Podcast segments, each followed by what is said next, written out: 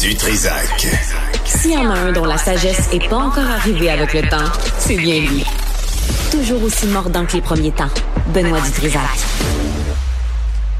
Là, tu fais quoi, là? Je suis rendu à Alain Pronkin ou à Loïc à Alain Pronkin? On parlait de religion. Ça manque de religion. Arrête de jouer dans, team. J'essaie de voir les, les sujets, ça cramouille. Ça marche pas. Alain Pronkin, bonjour. Bonjour. Bonjour, Benoît. Bonjour. Hey, alors, arrête de jouer dans le team. J'arrête, arrête de taper. J'essaie d'aller chercher des sujets d'Alain. Je les ai pas devant moi. Donne-moi une chance. Hey, je te jure, cette femme-là. J'ai de la misère, moi, avec euh, Cybelle Olivier. Sacramouille. Tu mangeais-tu tes légumes, Cybelle, quand t'étais petite? Très difficile aussi, hein? Non, t'as jamais forcé? Hmm, Je pense que oui. Euh, Alain, je suis désolé. Excuse-moi. Euh, D'abord, euh, revenons sur, sur ces, euh, ces nouvelles religieuses. D'abord, à propos d'un massacre qui a lieu au Kenya. Oui, à Shakahola. On en avait parlé l'an dernier. Ça a commencé juste avant tes vacances du mois de juin. On avait trouvé 200, 300, Ouais. 400 euh, cadavres en fouillant une forêt parce qu'il y avait un leader qui s'appelait Paul Mackenzie qui avait décidé il faut rencontrer Dieu. Et pour rencontrer Dieu, ben, Jésus plutôt que Dieu, ben, il faut se laisser mourir de faim. C'est par un jeûne total qu'on peut rencontrer Dieu. Et il avait convaincu ses adeptes Ah, c'est lui, ça. Alors, il y a des... C'est lui, ça. Et bien là, on vient d'apprendre, et c'est horrifiant, Benoît. On apprend que y- on a trouvé 429 corps. De ces 429, il est accusé du meurtre de 191 enfants. Il y avait quasiment 50 des, des corps, c'était des enfants, Benoît. Et il avait dit, et, et les gens avaient dit, ses supporters, ben, ils disent, oui, mais des enfants, c'est plus facile, on les laisse au soleil. C'était horrible. Ben, il y en a 191. Il a passé en psychiatrie, parce qu'on a dit peut-être qu'il y a des problèmes psychiatriques, et on a dit, non, bonhomme, comme on dit en bon québécois, tu vas subir ton procès. Toi et les 30, 30 comparses qui sont avec toi. Euh, ce qui est à souligner, il n'est pas sorti de prison. On l'a toujours laissé en prison. On y trouve toutes sortes d'accusations. Comme il, il fait un an de prison parce qu'on a trouvé qu'il a produit des films pour sa prédication sans avoir les licences du gouvernement. En prison un an. J'ai l'impression qu'il ne sortira pas vivant, comme on dit, de la prison. Euh, et là, il est pas tout seul. Il y en a 30 qui sont accusés avec lui. Il est aussi accusé dans un autre domaine, mais toujours en lien avec ça, avec 91 autres, 95 autres de ses disciples de terrorisme. Donc, il- ça commence à débloquer. On commence le procès et je trouve ça horrible. 429 morts par sa prédication, dont 191 enfants. Et là, on commence avec le procès juste pour les enfants. 191. Je trouve ça scandaleux. Euh, laisser des enfants mourir de faim, ça n'a pas de sens, Benoît. Non, ça dépasse l'entendement, surtout quand il y en a qui veulent Oui. pas manger leurs légumes. C'est Oui. vraiment scandaleux. Euh, Centre des congrès de Québec. Oui, un autre dossier qu'on avait l'an dernier durant l'été. Euh, ce qui est arrivé, euh, c'est qu'il y avait le, le, comment on dit, le Harvest Ministries International qui avait loué le, centre des congrès de Québec par son pasteur Art Lucier pour faire un événement.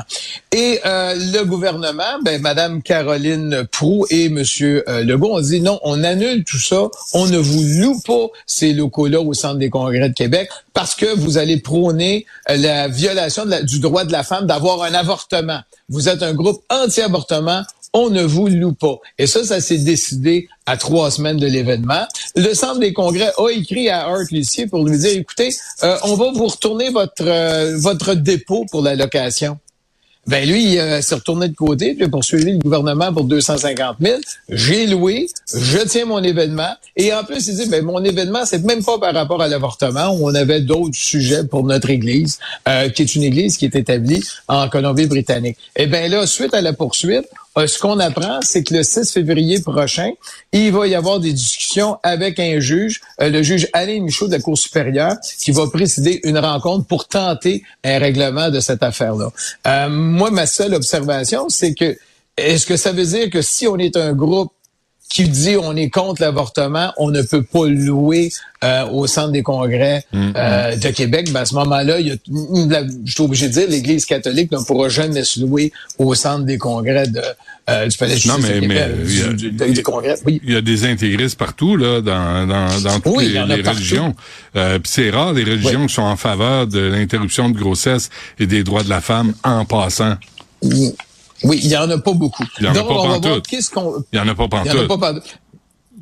Mais on va voir le 6 février. Est-ce que on va juste avoir bon, bon, on a réglé la cause puis on parle de rien, mais il y a des questions fondamentales là-dedans. Est-ce que le gouvernement peut dire je j'annule un contrat de location dans un espace du gouvernement parce que vous êtes contre les valeurs du Québec ou vous êtes contre les valeurs qu'on a dans la charte québécoise des droits? C'est un point de droit intéressant. Euh, peut-être qu'on l'aura pas, peut-être qu'on va l'avoir, mais hmm. c'est le 6 février prochain. On va voir qu'est-ce que le juge va en penser parce qu'il va sûrement donner des indications. Tu regardes ça, les tunnels que les terroristes de Hamas ont creusés en Israël et les tunnels à New York, là, tu dis, euh, au lieu de les envoyer en prison, amenez-les à Montréal, on va les faire travailler sur le métro, là, la ligne bleue, ça avance pas, cette affaire-là. On va les faire travailler. Oui, c'est ça. Et à New York, c'est spécial. Il y a une synagogue où il y a beaucoup de gens qui y vont. C'est la synagogue historique de Brooklyn. Euh, c'est les euh, Lubavitch qui l'ont, qui sont pas des assidiques, qui sont un groupe conservateur au niveau euh, de, de, de, de, la religion hébreuse. Et ce qui se passe, c'est qu'on a découvert, parce qu'il y avait une instabilité des édifices autour euh, de la synagogue, c'est qu'on a découvert qu'il y avait un tunnel de 60 pieds de longueur par, par 8 pieds de largeur.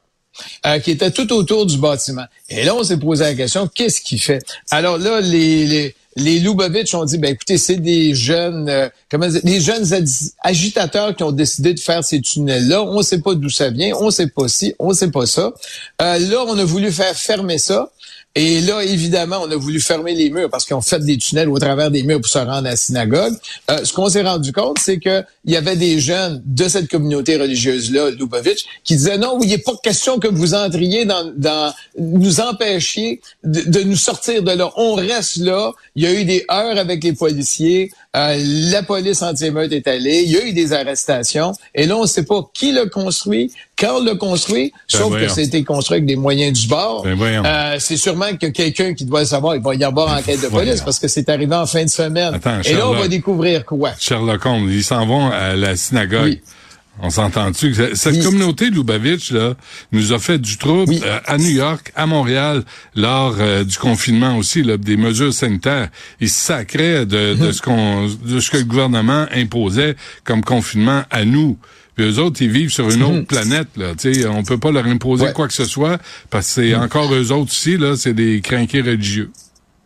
Ouais. ce qu'on dit, c'est que ça resterait un groupe des Lubavitch qui a dit, écoutez, notre fondateur voulait qu'on agrandisse notre euh, notre synagogue et on, par les voies souterraines. Donc, on l'a agrandi par les voies souterraines. Ouais, mais on Sauf dit que tu vas pas faire de la construction de souterrain, sans un ingénieur, sans au moins un ben architecte, mais ben au moins un ingénieur pour dire.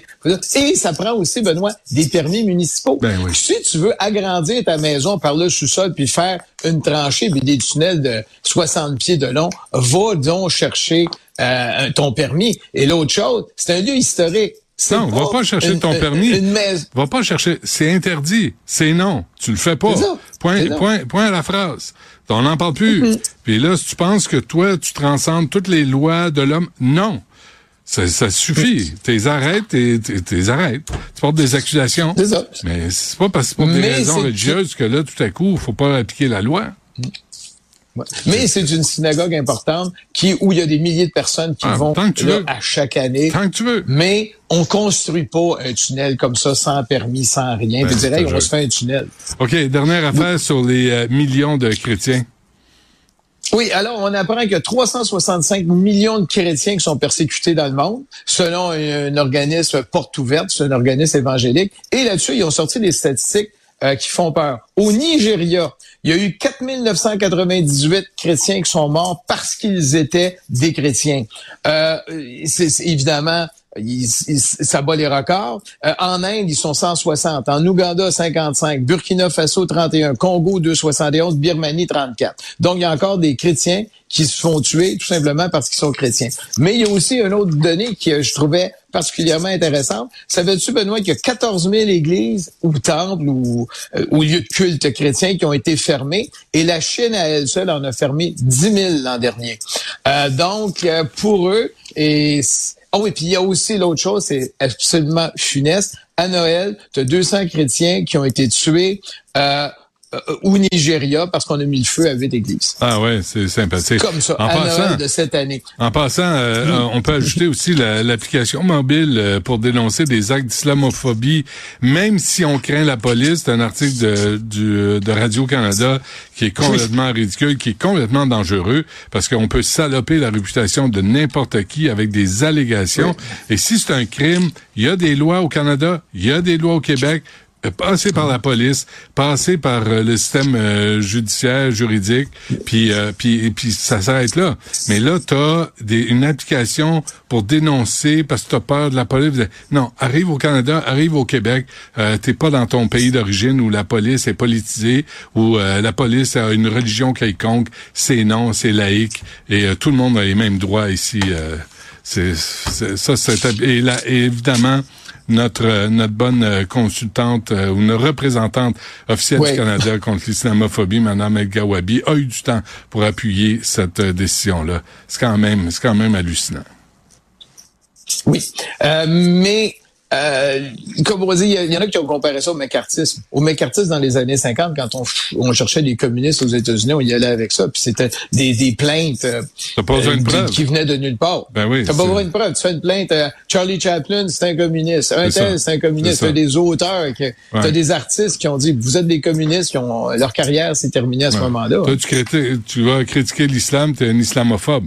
C'est pas long, là. C'est Mm-hmm. pas long. Et ça, t'as le gouvernement du Canada derrière ça. Et bravo. Oui. Euh, sur ce, mon ami, euh, on s'arrête et on se reparle la semaine prochaine. Bienvenue, Benoît. À la semaine prochaine. Bye.